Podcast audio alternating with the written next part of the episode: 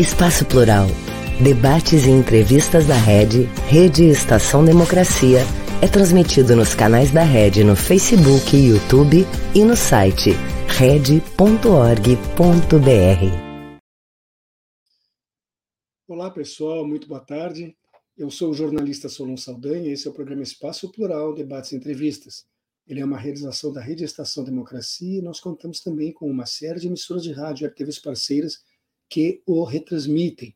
Esse programa recebe o apoio do Adurg Sindical, do CPR Sindicato, Central Única dos Trabalhadores, a CUT-RS, e ainda do Sindicato dos Sapateiros de Campo Bom. Estamos iniciando nesse momento a nossa edição número 480. E já está aqui conosco uh, Angelita Matos de Souza, ela que é mestra em Ciência Política e doutora em Economia, ambos os títulos pela Unicamp, ela também é pesquisadora no Instituto de Políticas Públicas e Relações Internacionais da Unesp. Estamos aguardando a entrada do segundo convidado do dia, que é Cláudio Pereira de Souza Neto, mestre em Direito Constitucional e Teoria de Estado, do Estado pela PUC do Rio de Janeiro e doutor em Direito Público pela Universidade do Estado do Rio de Janeiro. Ele que é professor de Direito Constitucional na Universidade Federal Fluminense. Com os dois, eu pretendo estar aqui conversando sobre a delação de Mauro Cid, e, ao que, que é o que tudo indica, né, compromete Jair Bolsonaro. Eu lembro a todos que este programa vai ao ar de segunda a sexta-feira, sempre ao vivo, ou normalmente ao vivo, das duas às três horas da tarde. Mas se você que nos vê agora, nos acompanha agora, em algum desses dias, não puder uh, entrar neste horário e mesmo assim desejar ver o que foi tratado, basta acessar a nossa página red.org.br. Nesse endereço você encontra os vídeos disponíveis, não só do Espaço Plural, mas uh, também de todos os demais programas que compõem a nossa grade. Além disso, uh, neste mesmo endereço, você tem uma série de artigos especialmente escritos, e além de notícias que são atualizadas diariamente pelas jornalistas Gisele Agliardi e Nicole Goulart. Antes de iniciar com a entrevista, eu faço ainda um último pedido, e esse direcionado a quem está nos acompanhando agora. Você que está nas redes sociais, por favor, não deixe de registrar seu like porque isso, nesse tipo de comunicação, é muito importante e ajuda na continuidade do nosso trabalho. Boa tarde, Angelina, seja bem-vinda. Boa tarde, boa tarde a todas e todos que estão nos vendo, nos ouvindo. Um prazer falar com todo mundo. Uh, Angelina, uh, provavelmente. Angelina. Angelina não, desculpe, desculpe. Eu, eu tenho uma colega Angelina, muito querida, colega jornalista, de longa data e eu associei a figura. Não, mas é, é muito comum, né? Porque o Angelita é em comum, então geralmente é, as pessoas me chamam de Angelita. Usa uma saída mais fácil. É, é. Tá certo. Recortando-se esse ato falho da nossa comunicação, Angelita, é, pouca, pouca coisa é mais aguardada, talvez, no Brasil atual do que a divulgação de detalhes né, dessa delação premiada que teria sido aceita e feita pelo ex-assessor de Bolsonaro, o tenente-coronel Mauro Cid. Ah, você entende que existe alguma explicação lógica para a demora tão grande de vir a público o conteúdo dessa delação? Olha, aí, pelo que eu li, ainda não tem. A Veja foi quem avançou mais no conteúdo dessa delação, né? mas ainda não é possível mesmo conhecer, né? Provavelmente. Eu acredito que ele não falou muita coisa, essa que é a verdade, né? Não, não tenho assim, suspeito que ele vai tentar, lógico, se preservar ao máximo e preservar também o próprio ex-presidente Jair Bolsonaro. Agora, por que está demorando tanto, né? Eu, eu realmente não sei, né? Não sei. Pode ser também que eu esteja enganada, pode ser que ele tenha feito uma delação é, muito assim, chocante, né? Vamos ver, surpreendente, e que estão vendo como dosar, como liberar esse conteúdo, né? Não sei, porque tá, é, a demora realmente eu não sei. Agora, o que foi dito até agora, em especial pela revista Veja, que foi quem avançou mais no conteúdo, então, é pouco, né? Ele disse que as joias foram vendidas, que o dinheiro foi entregue ao Bolsonaro, que eles não sabiam que, era, que isso seria considerado crime, né? Então, pelo pouco né, que foi divulgado, não, não parece que vai ser uma delação bombástica. Né? Cláudio, boa tarde, Cláudio, seja bem-vindo. Oi, Solon, boa tarde. Bom contar contigo outra vez aqui no programa. É, eu havia perguntado para a Angelita, enquanto eu aguardava a tua entrada, soubemos que você estava em uma audiência, é, existe alguma explicação lógica para essa demora de vir à, à tona? Enfim, já fazem três semanas da delação uh, do Mauro Cid.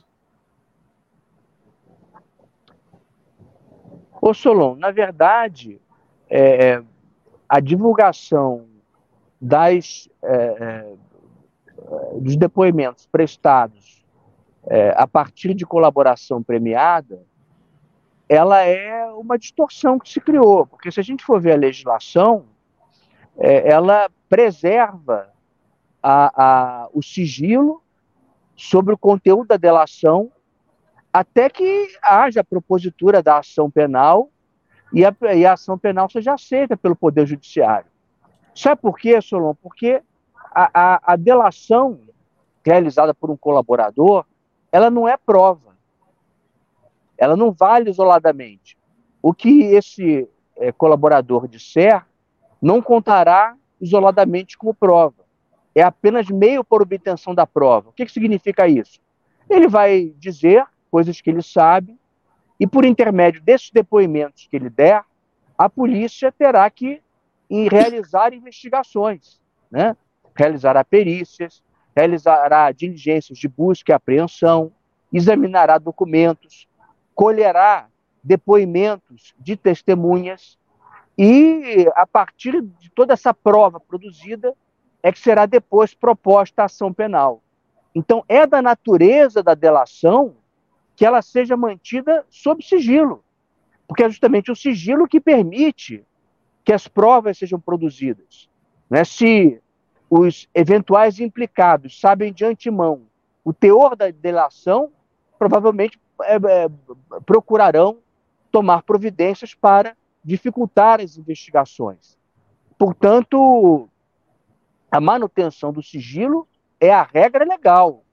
O que se criou no Brasil, infelizmente, foi um, uma, uma permissividade em relação à divulgação dessas delações antes que as provas tivessem sido produzidas. Isso é, é, foi muito prejudicial ao país no âmbito da Lava Jato, é porque na, na Lava Jato se fazia isso. Havia a delação, e se aquilo servia para desmoralização de políticos ou de empresários, que aquela que os procuradores tinham o propósito de atingir, havia divulgação prévia. E, e, e isso foi muito ruim. Inclusive, o próprio Supremo Tribunal Federal autorizou essas divulgações prévias das delações. Mas, na verdade, o que a lei determina é que essas delações sejam mantidas sob sigilo no curso de toda a investigação policial e só quando a, a, as investigações se convertem em ação penal, ou seja, todas as provas já foram produzidas, é, todas as provas já se converteram, o que realmente se apurou como verdadeiro nas é, é, declarações do colaborador e que puderam resultar em provas e que justificaram a propositura de uma ação penal, aí então chegarão ao conhecimento do público. Então não, não, não há nada de, de diferente nisso, Solon, pelo contrário, é o, o curso normal de investigações conduzidas com base em, na colaboração, colaboração premiada. Ou seja, não há uma demora, estão sendo seguidos os, os ritos que precisam ser seguidos para que, se essa delação tiver realmente a consistência, possa ser utilizada na investigação policial. É isso, Solon, porque veja, se a pessoa é, dela, é, é colaboradora, ela quer obter o benefício, que pode ser a redução da pena, que pode ser a, a, a, a revogação imediata de uma prisão preventiva, né? que, aliás, foi o que aconteceu. No Brasil, acabou se convertendo é, numa possibilidade juridicamente admitida a delação de gente que está presa.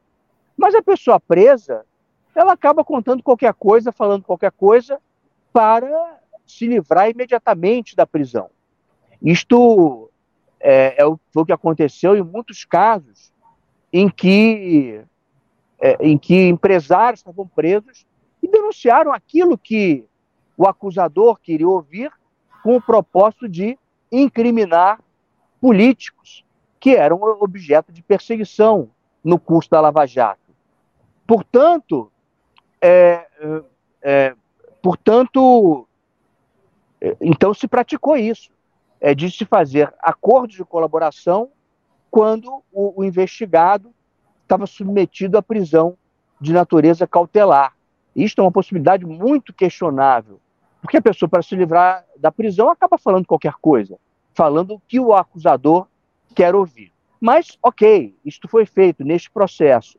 Mas o fato é que, é que pelo menos, é, deve-se aguardar que as provas sejam produzidas. Não dá para uhum. confiar naquilo que, que o colaborador fala. É fundamental apurar se aquilo que ele fala tem sentido e se produzirem as provas a partir da colaboração realizada. Mas divulgar pura e simplesmente a colaboração que ele falou ali para fazer o acordo e se livrar da prisão, isso, isso não é possível. Né? Porque Seria... com base nisso. Sim. O seria próprio presidente mínimo... Lula foi vítima disso.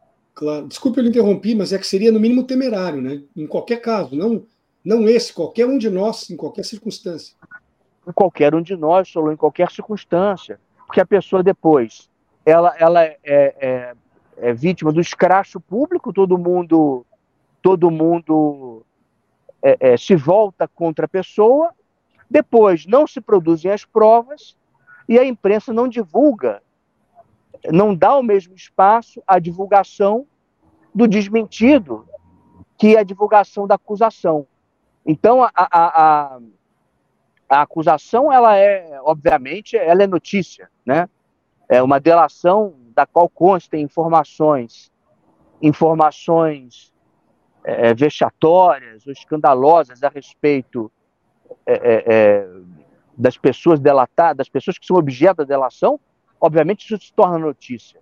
Depois, quando não há comprovação das acusações realizadas, essa não comprovação não tem a mesma expressão nos meios de comunicação social. Portanto, é, me parece que, que realmente seja uma irresponsabilidade quando há essa divulgação prévia. E o nosso sistema ele tem que ser corrigido para que se preserve aquilo que está determinado na lei, que a divulgação só ocorra quando de fato houver a propositura e, a, e um juízo positivo de admissibilidade da ação penal, lá pelo juiz, né? não na fase de investigação. Angelita, esse cuidado todo, que é muito correto que, se tenha, né? porque pimenta nos olhos dos outros é colher, mas complica quando é a gente, e que está sendo levantado pelo, pelo Dr. Cláudio, eu queria saber de ti o oposto, a questão da. Não, não os, os cuidados jurídicos, mas a questão da, da repercussão política. Há alguma coisa uh, talvez mais relevante, pode-se esperar alguma coisa mais relevante do que uh, o, o, que venha a ser desenrolado a partir desse, desse depoimento nos próximos momentos aqui no Brasil?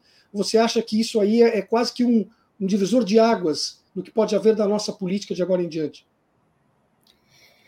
Bom, é, estava ouvindo o professor e até me lembrei que o Arthur Lira, né, acho que ontem ou anteontem, disse que é preciso tomar cuidado para que essa delação não reproduza a história recente, né, que, que foi o caso da Operação Lava Jato. Né? Curioso que era o Arthur Lira chamando atenção para esse fato. Né? É... Mas, enfim, eu acho que politicamente, do ponto de vista político, essa delação, por mais que ele tente ser é, cuidadoso, ela vai, lógico, afetar o ex-presidente Jair Bolsonaro. Né? Se levará à prisão dele, eu não sei, porque o, o judiciário está muito politizado, há muitas considerações em jogo, né? mas assim, que vai abalar, lógico, vai abalar também para para a maioria contrária, né, que foi oposição a esse governo, porque os seguidores mais fiéis ao Jair Bolsonaro, pode acontecer o que acontecer, que eles não acreditam, né? Eles realmente seguem a, a, a palavra do ex-presidente. Se ele for preso, é um divisor de águas? Sim, lógico. Né? uma coisa. O único ex-presidente que foi preso na história do Brasil né, foi o Lula, né? Foi o presidente Lula que tem uma origem popular, que tem uma origem operária e tudo isso que a gente sabe, mas assim, ninguém vai preso, nenhum ex-presidente foi preso. Há várias denúncias de vários políticos aí é, e que não foram presos, né? O próprio Aécio Neves, todo mundo achou que seria preso, não foi preso. Então, se ele for preso, lógico que vai ser uma coisa um marco mesmo na história política do país. Né? Eu não acredito muito que ele será preso, e sendo, também não vê, me preocupa um pouco que, o, que ele vire ainda mais um mito, né? que, que a coisa, que as pessoas fiquem, fazendo romaria na prisão, e que isso, de certa forma, o fortaleça. Mas eu também não sei se ele não vai tentar fugir, né? Porque assim, o presidente, o ex-presidente Jair Bolsonaro não parece muito dada a esse tipo de heroísmo, de ser preso e tentar provar inocência e, e, coisa do gênero, né? Mas se isso acontecer, eu acho sim que vai ser um marco na história política do país. E envolve muita gente, né? Envolve apoiadores grandes do governo Bolsonaro, envolve segmentos das Forças Armadas, né? É um caso bem bem polêmico, bem difícil mesmo. Né? Uh, doutor Cláudio, está na Folha de São Paulo que os advogados de Jair e Michele Bolsonaro entraram com um recurso no STF contra a decisão do ministro Alexandre de Moraes, uh, que por enquanto está negando acesso ao depoimento prestado pelo tenente-coronel Mauro Cid à Polícia Federal no dia 31 de agosto. Mas se não há uma acusação formal contra os clientes, como o senhor mesmo disse ali, que não se pode considerar que uma delação premiada seja sequer divulgada, enquanto ela não se torna realmente um processo que vá se buscar provas, se não há uma acusação formal contra os clientes, eles teriam direito a ter acesso de algo que, teoricamente, fale sobre seus clientes?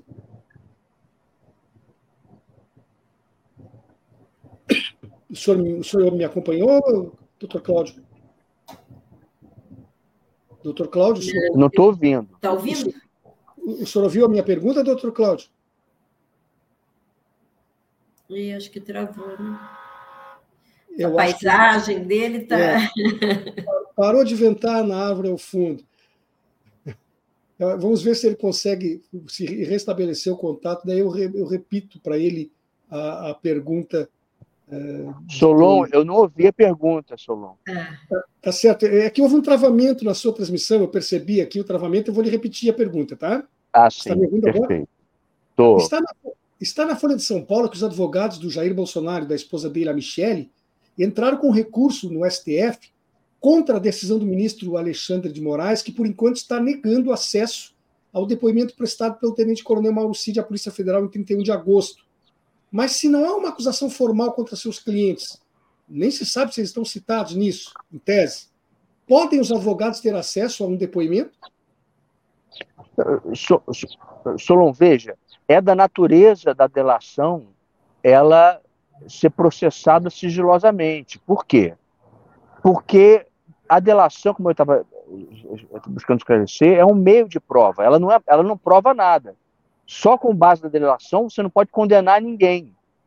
Mas a partir da delação se produzem novas provas que poderão conduzir à condenação. Então, é, o, o delator, por exemplo, diz: olha, no dia tal, o, o, o tal pessoa recebeu valores ilícitos é, desta outra pessoa. E isto aconteceu no restaurante tal. Aí a polícia vai lá ao restaurante, busca pegar a câmera, resgatar as filmagens, verificar se houve esse encontro. Ela verifica no, no sigilo telefônico se os dois é, se comunicaram naquele momento. Enfim, busca é, ouvir como testemunhas os garçons do restaurante, enfim, busca produzir as provas que, que possam realmente demonstrar que aconteceu o encontro, que aconteceu o recebimento dos valores ilícitos. Portanto, a delação, ela ela em si não é prova. Então, para que essas provas se produzam, a polícia tem que trabalhar sigilosamente. Agora, uma vez que as provas sejam produzidas, é imprescindível que todos os acusados tenham acesso às investigações. É imprescindível porque trata-se de um direito, de um direito previsto na nossa legislação, no Estatuto da OAB. O, os acusados em investigações criminais, eles, eles têm direito de ter acesso às investigações. Veja, essas informações já produzidas, as provas já produzidas. É claro que se há uma, por exemplo, uma escuta telefônica em curso, é, se o acusado, o investigado, toma conhecimento de que há essa escuta telefônica em curso, ele não fala mais nada. Então, portanto, é, a escuta telefônica é autorizada pelo, pelo juízo, né, pelo juiz, é uma hipótese de reserva da jurisdição, o juiz tem que autorizar, a polícia não pode fazer sem autorização, mas ela é processada em apartado, né, no, no, em altos apartados, justamente para que sejam mantidos em sigilo. Mas uma vez que as provas se, sejam produzidas, é imprescindível que as defesas tenham acesso a essas provas, tenham acesso às investigações, até para poder contraditá-las. O processo criminal é um processo contraditório. A verdade nunca está na afirmação da, é, da acusação. A, a, a, verdade ela resultará de um processo dialógico de argumentos, de, de, de troca de argumentos e contra-argumentos, de apresentação de provas e provas em sentido contrário. É, e esse diálogo tem que se, se, instaurar ainda na fase inquisitorial. Por isso que é um, é um direito dos advogados que defendem os investigados, os acusados, ter acesso aos inquéritos, aos autos em que se processam as investigações. Uh, veja, neste caso, é, o, obviamente, é até fato público, né, notório, de que o próprio Bolsonaro e a Michelle são investigados. E, e, e, ele terá de ter acesso efetivamente ao inquérito. Não a delação. Não a delação, porque a delação ela ainda está na sua fase inicial, né? E as provas ainda se produzirão. Mas é, é, por, é, por, isso que eu lhe perguntei, doutor, porque a solicitação dos advogados, um, deles, inclusive, é o, é o Fábio Walgarten, aquele advogado conhecido, né? Eles querem acesso a, ao texto da delação. Mas se a gente não se transformou ainda num, num, inquérito, como é que eles podem ter acesso a uma, a uma investigação policial que os clientes dele ainda não estão oficialmente citados em nada, né? É, então é, é isso, assim, várias, várias diligências investigatórias dependem, a sua eficácia depende do sigilo. Relativamente a essas diligências, portanto, o acusado, o investigado, não terá acesso, nem seus advogados. Então, acho que dificilmente o, a defesa do ex-presidente ob, ob, obterá êxito nesse recurso. Uhum. Uh, Angelita, pode-se dizer que o Mauro Cid hoje em dia é um arquivo vivo em termos de política nacional? E eu até pergunto para ti também, para o doutor Cláudio, posteriormente, será que estão sendo tomadas todas as precauções no sentido que ele não se torne um arquivo morto? É, ele é um arquivo vivo, sem dúvida, né? Agora, com relação à possibilidade dele vir a se tornar um arquivo morto, eu acho muito provável, eu acho bem possível.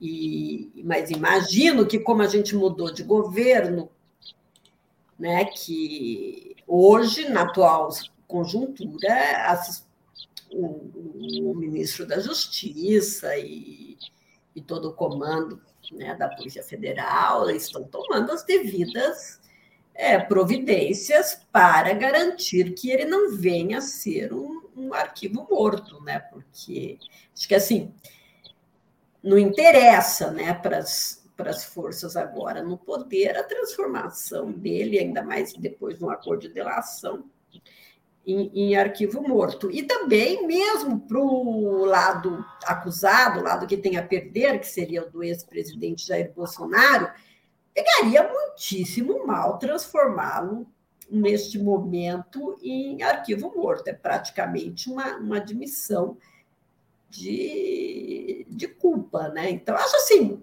que as providências para protegê-lo estão em curso, estão é, que, que há todo um cuidado neste sentido, e que também não interessa para o próprio ex-presidente Jair Bolsonaro que isso ocorra.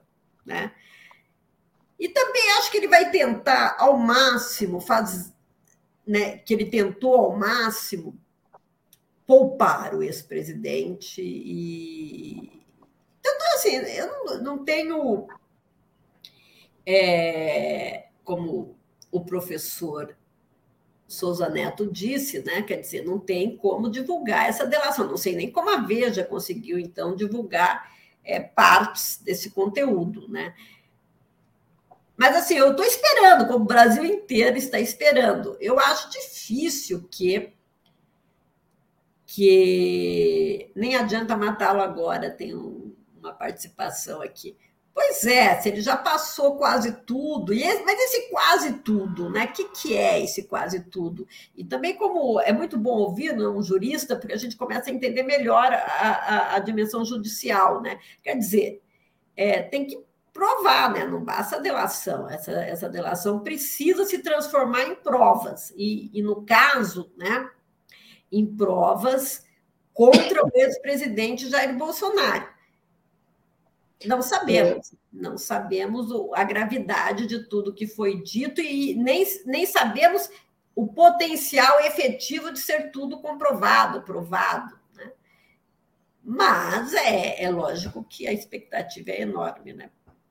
Doutor Cláudio, com todo esse cuidado que o senhor demonstrou aí, que, a, que, que temos que confiar que a justiça sempre é, siga, né, sempre tenha, enquanto o senhor falava, e também agora enquanto falava a, a Angelita, eu fiquei pensando, não faz muito tempo que nós ouvimos alguém da, do, do, sistema judicial falar que não tinha provas, mas tinha convicções. Isso aí não é uma afronta ao direito, uh, doutor Cláudio? Ah, sim, sem dúvida. Tem que ter prova, né? Tem que ter prova.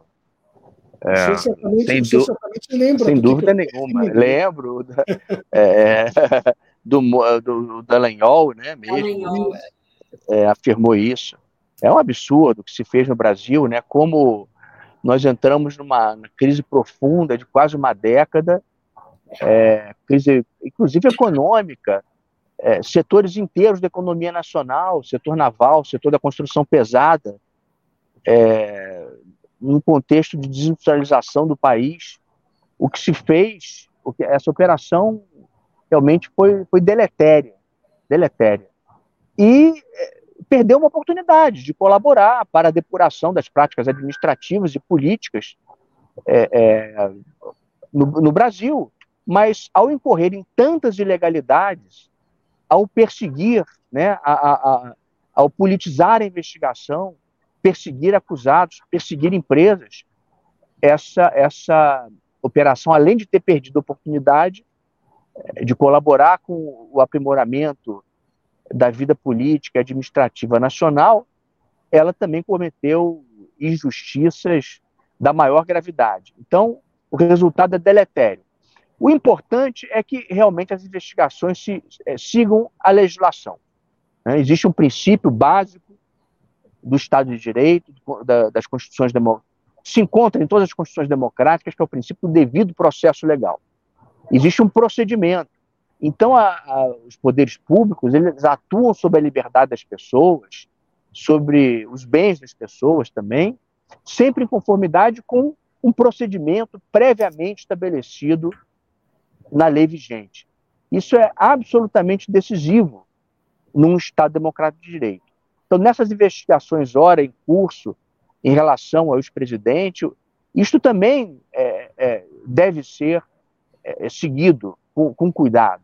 É, eu, eu, tenho, eu tenho observado a trajetória do Bolsonaro, acho que ele cometeu diversos delitos, ostensivamente. Eu acho que a forma como ele desestimulou a, a, a, a política de combate a, ao vírus, ao vírus, ao coronavírus, a forma como ele, ele, ele chegou até a boicotar as políticas de combate ao coronavírus, tem um tivemos um corte na transmissão do Dr. Cláudio. Babiton, isso, acho que vamos ter que removê-lo aqui e vamos ver se ele retorna. Está voltando, sim. É, ficou trabalhando ali, mas ainda não voltou a imagem. Eu nem sei de onde ele está falando nesse momento. O ambiente parece um ambiente meio praiano lá, mas é. Pois pode, é, a paisagem. Pode poder ficar com inveja. Aqui, aqui, no Rio Grande do Sul, a água não tem sido exatamente essa agradável do mar em céu azul. É, né? Pois é, pois é. é mas, enfim. É, veja, o, está, marcada pra, está marcada para hoje. Oh, está voltando o doutor Cláudio. Vamos ver se ele consegue completar o. Voltei. Voltou, voltou. Oh, sim. Mas eu dizia que a observância do devido processo legal é fundamental. E, e, e, ele praticou diversos delitos, né? Acho que esses delitos aí da venda de presentes, ok, são graves, têm que ser investigados, mas a forma como ele atuou durante a, a, a pandemia do, do, do, coronavírus é em si, na minha opinião, uma forma criminosa. Inclusive, foram propostas representações, denúncias junto ao Tribunal Penal Internacional, inclusive, né, pela prática de crimes contra a humanidade. Então, é, é, além dessa confusão toda com os presentes, que certamente a justiça apurará, é, há também muitos outros delitos de gravidade muito superior que foram praticados e que certamente serão objeto de persecução criminal. Eu acho que o destino do Bolsonaro é gastar os próximos anos se defendendo nesses processos, que ele possa exercer amplamente o seu direito de defesa, porque nós estamos no Estado democrático de direito e temos que garantir também a ele direito à ampla defesa coisa que ele não garantiria ao seu, aos seus adversários se tivesse sido bem sucedido no seu intento de provocar no país um golpe de Estado. Mas nós preservamos a democracia e numa democracia todos têm direito à ampla defesa e isso também será garantido a ele, mas é, certamente a sua defesa não impedirá que se conclua no sentido da culpabilidade, porque foram muitos os crimes praticados não só nos gabinetes, nos aviões, nas viagens internacionais, é, esses que são, que são, divulgados agora, da apropriação indevida é, de presentes dados ao Estado brasileiro, mas também crimes praticados ostensivamente é, contra a totalidade do povo no curso da pandemia do coronavírus. Uh, antes do intervalo, até já estamos sobre o horário, mas eu queria fazer um adendo em algo que o senhor disse aí, porque eu lhe ouvi ah, o senhor falou que a Lava Jato perdeu uma oportunidade rara né, de fazer realmente um bem para o país e terminou exercendo uma função contrária. Muito seguidamente, o pessoal envolvido na Lava Jato citava a Operação Mãos Limpas da Itália como, como um paradigma, como uma referência. Mas lá na Itália, ao que tudo indica, as coisas depois dessa operação melhoraram muito. Aqui no Brasil parece que se agravou, né? As coisas não, não, não melhoraram em nada. Solon na Itália também não melhorou. A, a, a, política italiana foi praticamente toda, toda afetada. Os partidos tradicionais italianos perderam completamente credibilidade junto à população e, e de lá para cá só representantes extremistas é, é, é, têm conseguido ocupar as funções de poder na Itália na verdade, o sistema político italiano, de lá para cá, ainda não se estabilizou.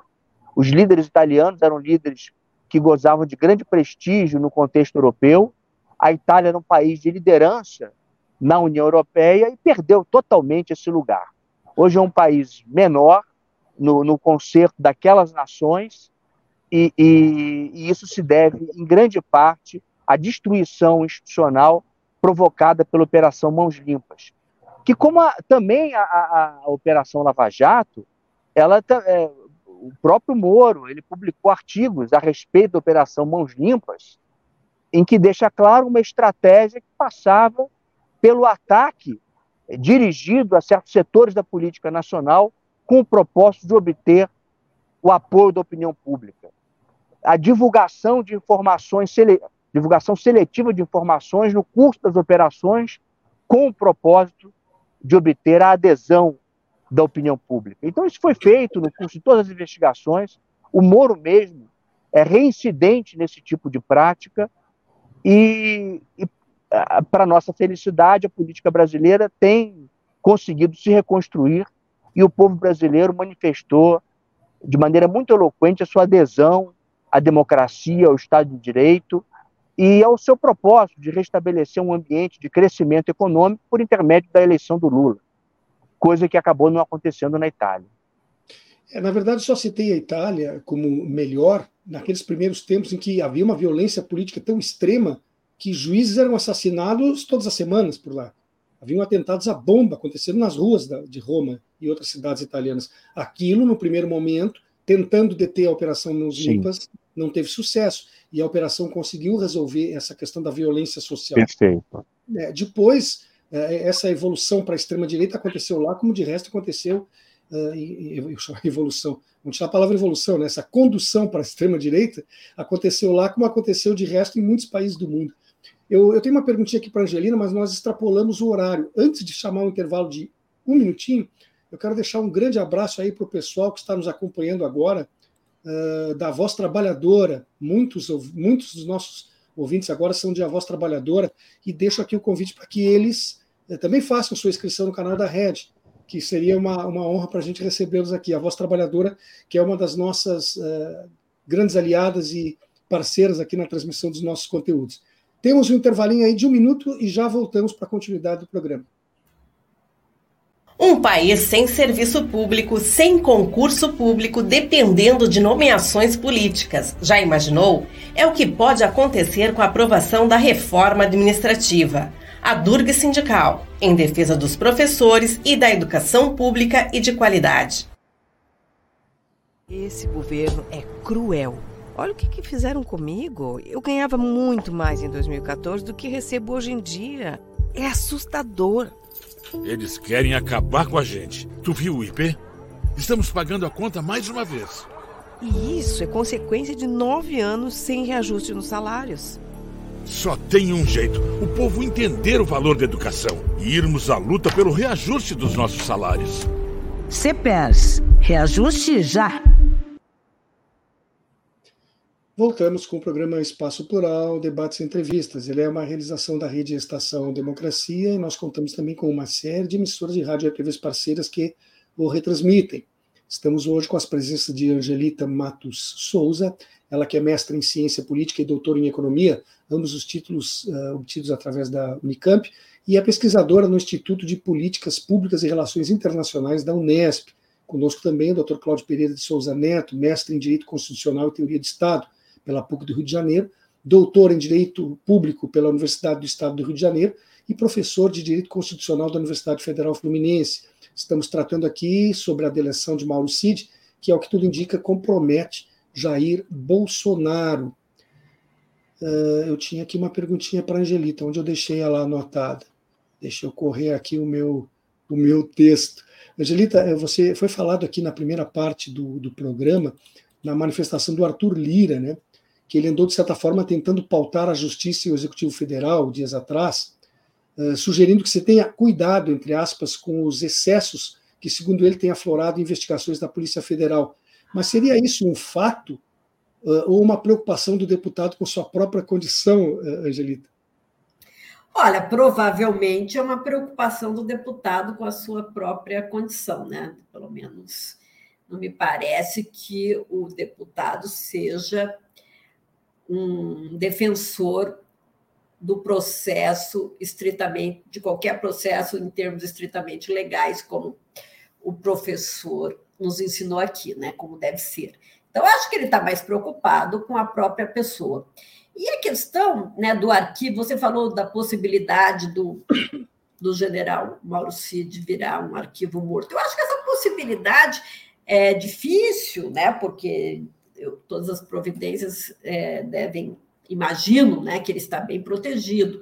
Agora, existe a possibilidade do ex-presidente Jair Bolsonaro virar arquivo morto, né? Porque não adianta ficar colocando tudo na figura dele, né? Tem muita coisa envolvida em torno da, do governo dele, né? Tem poder econômico, tem segmentos do Estado, né? Segmentos das Forças Armadas.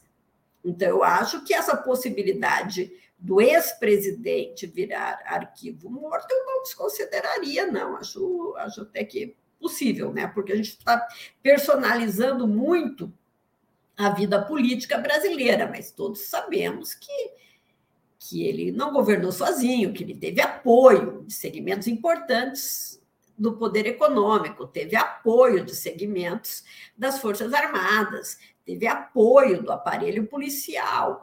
Então, é muita gente envolvida né, nas mazelas deste governo. Eu acho que a possibilidade que ele incomoda é, é um sujeito hoje que, que incomoda. Né? Você já tem no campo da direita políticos que podem substituí-lo. Né? Você tem o governador de São Paulo, tem outros nomes. Então, ele é uma figura que, para mim, que pode ser descartada. Né? E, e mesmo em termos de voto, ele já não está mais é, também, né? Já não é em São Paulo mesmo, ele não conseguiria eleger o, o, o, prefeito, né? Pesquisas recentes mostram que o eleitor não votaria em alguém apoiado por ele. Eu acho que a possibilidade de virar arquivo morto é, é uma possibilidade, viu, sinceramente. Eu acho ele preso mais difícil, é difícil, né? Tem muita gente envolvida. Realmente, como eu disse, o caso do presidente Lula foi excepcional e eu não descarto a origem popular operária como entre as causas principais dele ter sido o único presidente a ser preso na história deste país. É, e essa, essa possibilidade que foi aventada agora, que ninguém deseja que aconteça, evidentemente, do, do, da possível eliminação do ex-presidente, ainda cairia nas costas da esquerda, com certeza. Pois né? é, pois a direita se livra do arquivo vivo e culpa a esquerda, que na verdade. É, pois é. E, no, e, a esquerda não tem nenhum interesse em que isso aconteça. Bom, ninguém tem, né? Não, ninguém deseja a morte de ninguém. Mas, enfim. As pessoas sãs, né? É, é. Agora, seria é, isso, eu acho uma possibilidade preocupante mesmo, porque, como você disse, colocaria a culpa na esquerda. Uh, só para fazer um adendo aqui, os, uh, por que eu falei que, que poderia o, o, o, deputado Arthur Lira também estar preocupado com uma questão própria dele nessa, nessa tentativa de, de pautar? Né? Uh, aliados de Lira foram alvos da Polícia Federal em junho deste ano o, e houve uma investigação sobre suspeitas envolvendo a participação dele num desvio aí de dinheiro em kits de robótica. O nome do presidente da Câmara apareceu no inquérito, quando foi deflagrada a operação. Os policiais encontraram uma lista de pagamentos feitos e que eram atribuídos a ele. A Polícia Federal enviou o caso para o STF e, mais semanas depois, o ministro Gilmar Mendes optou por paralisar a apuração.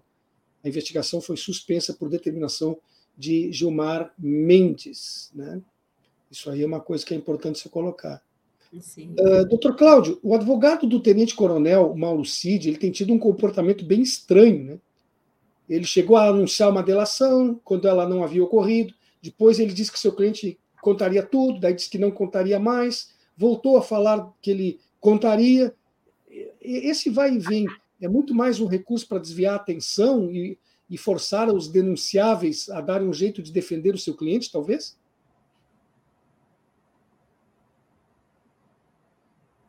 O senhor está sem fone. Sem áudio. Sem áudio, não há, não há, não há... Solon, eu não, não conheço a estratégia do advogado, vi que houve que ele deu duas entrevistas que foram tidas como contraditórias. Mas eu, eu confesso que nem dei tanta atenção para para isso, assim, não a ponto de, de poder me manifestar com propriedade sobre isso.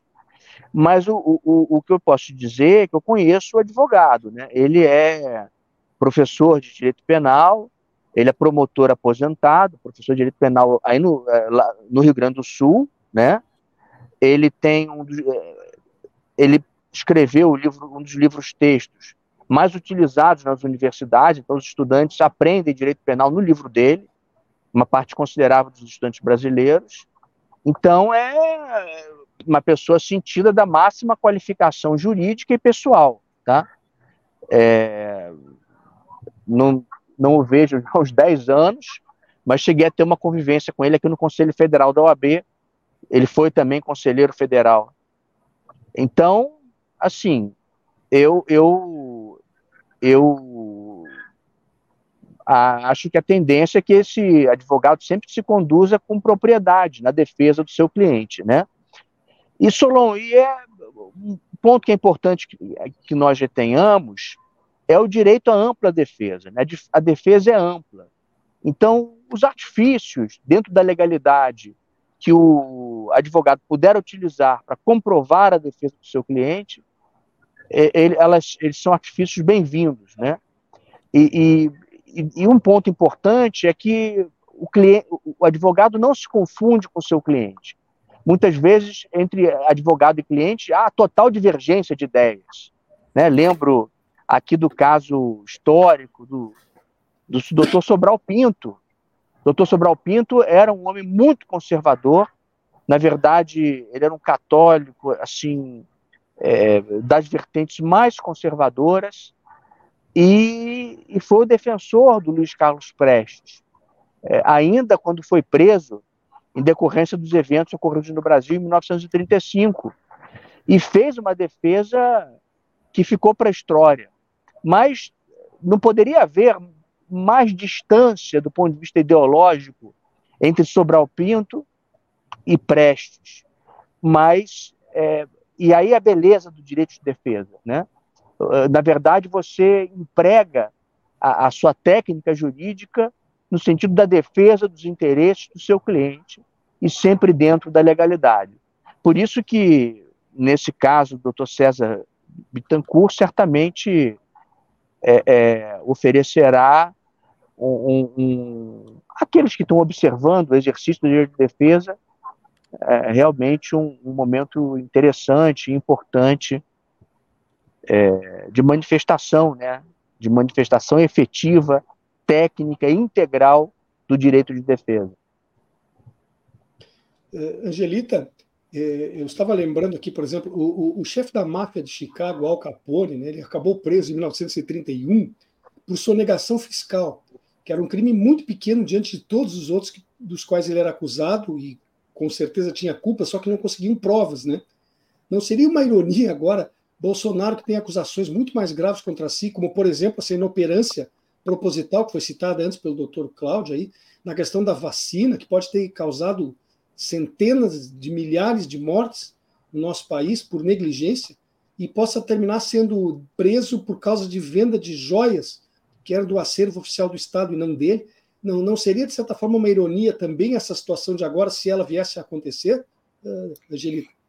É, uma ironia e é, chega a ser surreal, né? O sujeito tem mil acusações mais graves contra ele, contra o governo dele, e seria preso, supondo que ele venha a ser preso, por conta desse escândalo das joias, né? É uma coisa absurda, na minha opinião, né? Isso aí é irrelevante perto de tudo que ele fez, e, na verdade, politicamente, eu acho que o efeito, se ele vier a ser condenado, preso por isso, é até ruim, porque a sua base, na sua base mesmo, vão achar que foi um expediente tolo, né?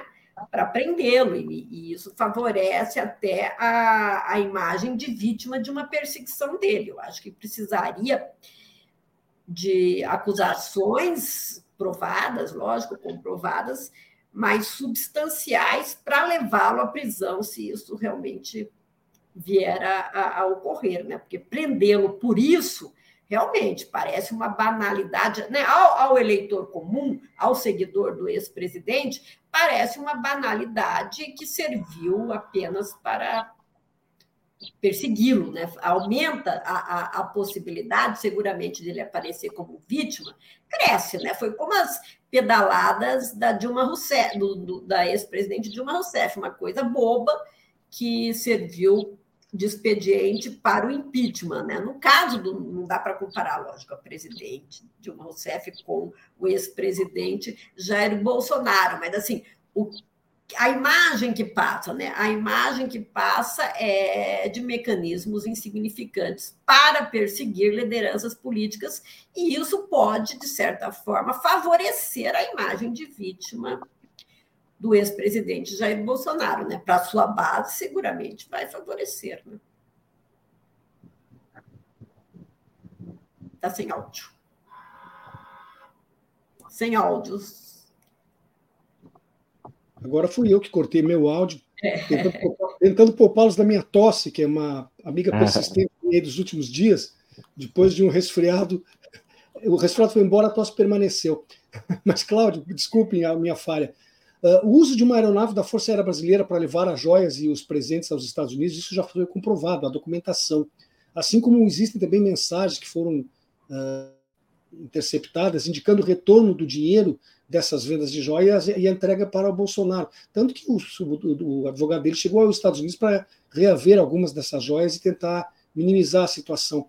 Então eu te pergunto duas coisas. Primeiro, isso já não seria suficiente para ele ser denunciado, independente de haver essa delação premiada ou não? E principalmente, digamos que ele seja denunciado com ou sem delação, eh, a partir de uma investigação aprofundada e correta.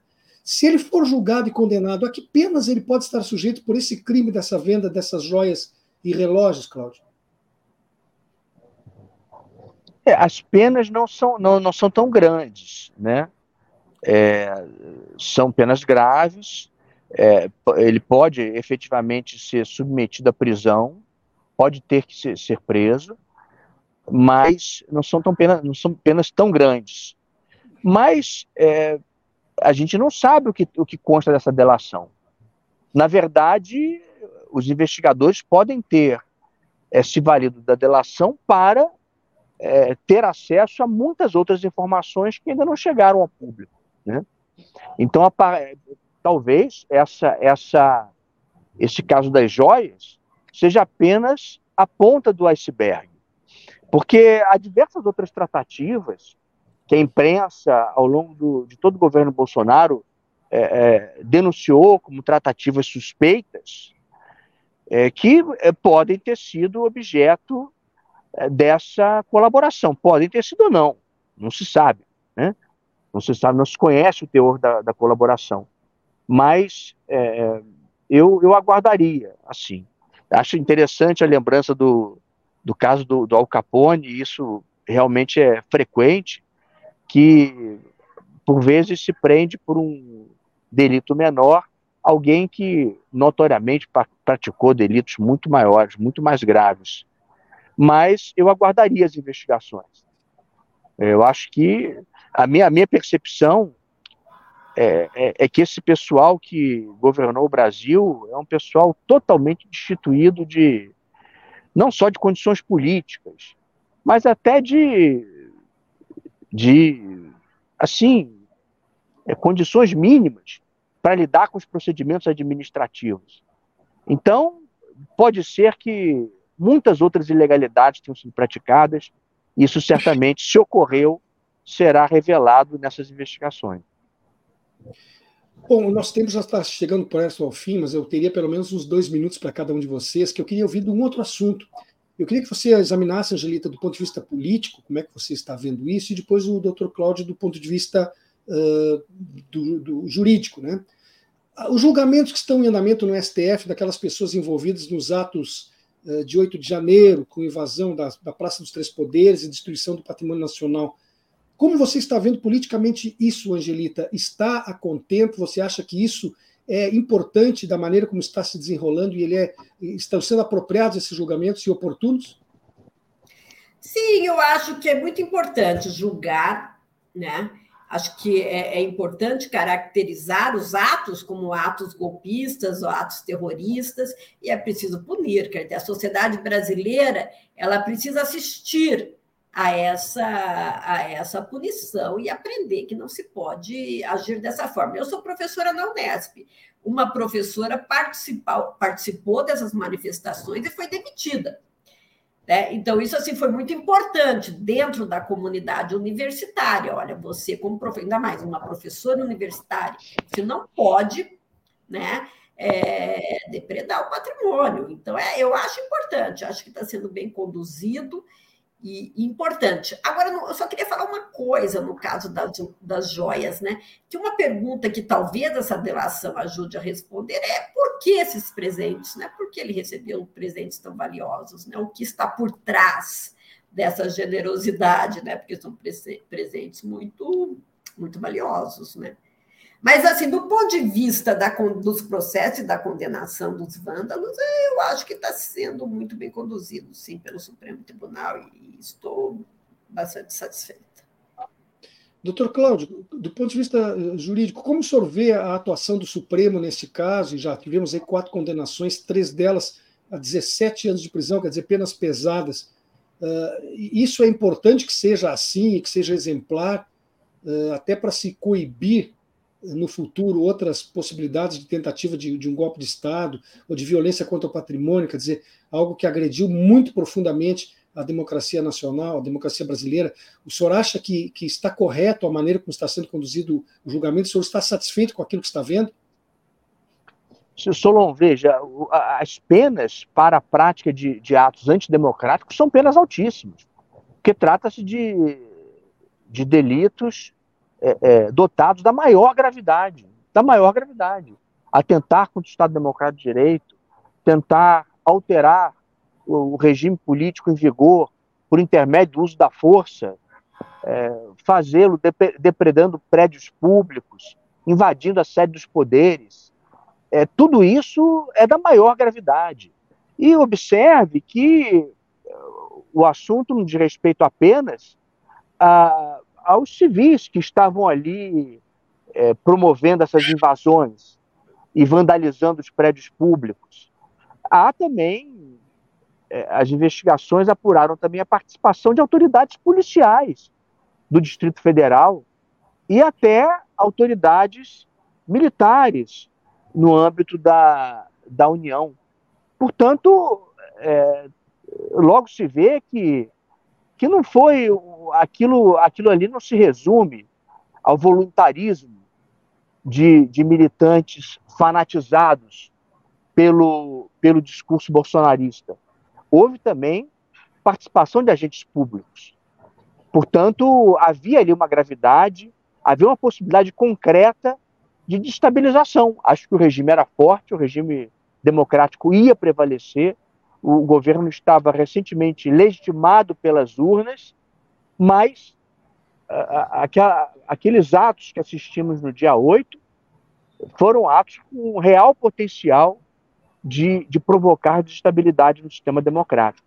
Portanto, as penas são duras e os julgamentos certamente eh, se, caracterização pela, se caracterizarão pela condenação a penas, penas longas.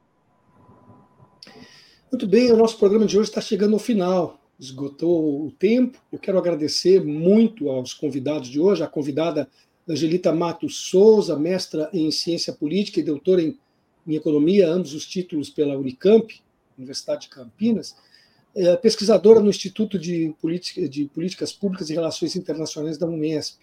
Quero também agradecer a Cláudio Pereira de Souza Neto, mestre em Direito Constitucional e Teoria do Estado pela PUC do Rio, doutor em Direito Público pela Universidade do Estado do Rio de Janeiro e professor de Direito Constitucional na Universidade Federal Fluminense. Nós tivemos aqui com ambos conversando a respeito da questão da delação premiada de Mauro Cid e ao que tudo, ao que tudo indica compromete Jair Bolsonaro, enfim, os desdobramentos que isso pode ter, como agora no final também falamos rapidamente sobre os julgamentos que o STF está uh, levando a cabo do, do pessoal que os vândalos de 8 de janeiro lá em Brasília. Muito obrigado, Angelita, muito obrigado, Cláudio, pela presença hoje. Um abraço. Um abraço. Obrigada, foi um prazer, obrigado. Obrigado. Eu quero lembrar que esse programa recebe o apoio dos seguintes patrocinadores: a Durg Sindical, CEPER Sindicato, Central Única dos Trabalhadores, a CUT-RS e Sindicato de Sapateiros de Campo Bom. Antes de encerrar, eu quero convidar a quem está nos acompanhando agora para que adquira o hábito de visitar regularmente o site red.org.br. Isso é relevante e contribui para o nosso trabalho, ajuda a continuidade.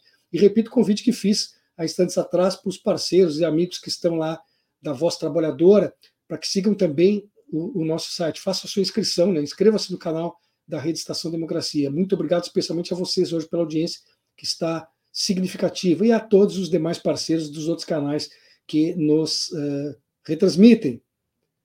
Uh, aqui, ó, até convidar a todos e todas para que retornem às 14 horas no canal para acompanhar o programa Espaço Plural, sempre com debates atuais. Grande abraço, Luiz Portinho. Muito obrigado. Muito obrigado mesmo, que o teu, teu apoio sempre é importante para a gente. Ó, pessoal do Espírito Santo nos acompanhando, né? E também nós temos aqui uma parceira de quase todos os dias, a Isabela. Obrigado, Isabela, por mais uma vez estar aqui conosco. Bom, eu quero lembrar a vocês que amanhã, quarta-feira, dia 20, aqui no Rio Grande do Sul é feriado, em função da data estadual de 20 de setembro. Então, nós só estaremos de volta na quinta-feira. Aproveitem bastante esse feriado. Quero também agradecer aos colegas jornalistas Babiton Leão, antes de sair, que esteve na técnica, e Graça Vasques, que lidera a produção. Um grande abraço a você, muito obrigado pelo prestígio da sua audiência e até quinta-feira, nesse mesmo horário. Espaço Plural é exibido pelas redes sociais dos seguintes parceiros: CUT RS, Rede Soberania, Rádio Com Pelotas, O Coletivo, Rádio Ferrabras FM de Sapiranga, Coalizão do Movimento contra a Discriminação Social, Coletivo Pão com Ovo, Jornal Brasil Popular e TV Caxias em sua página no Facebook e pelo canal 14 da NET Claro, Jornal Já Porto Alegre, Portal Litoral Norte RS e Terra Livre Rádio Web de Ulha Negra, Passo de Torres TV, para Desporto TV e Paideia TV em seus canais no YouTube.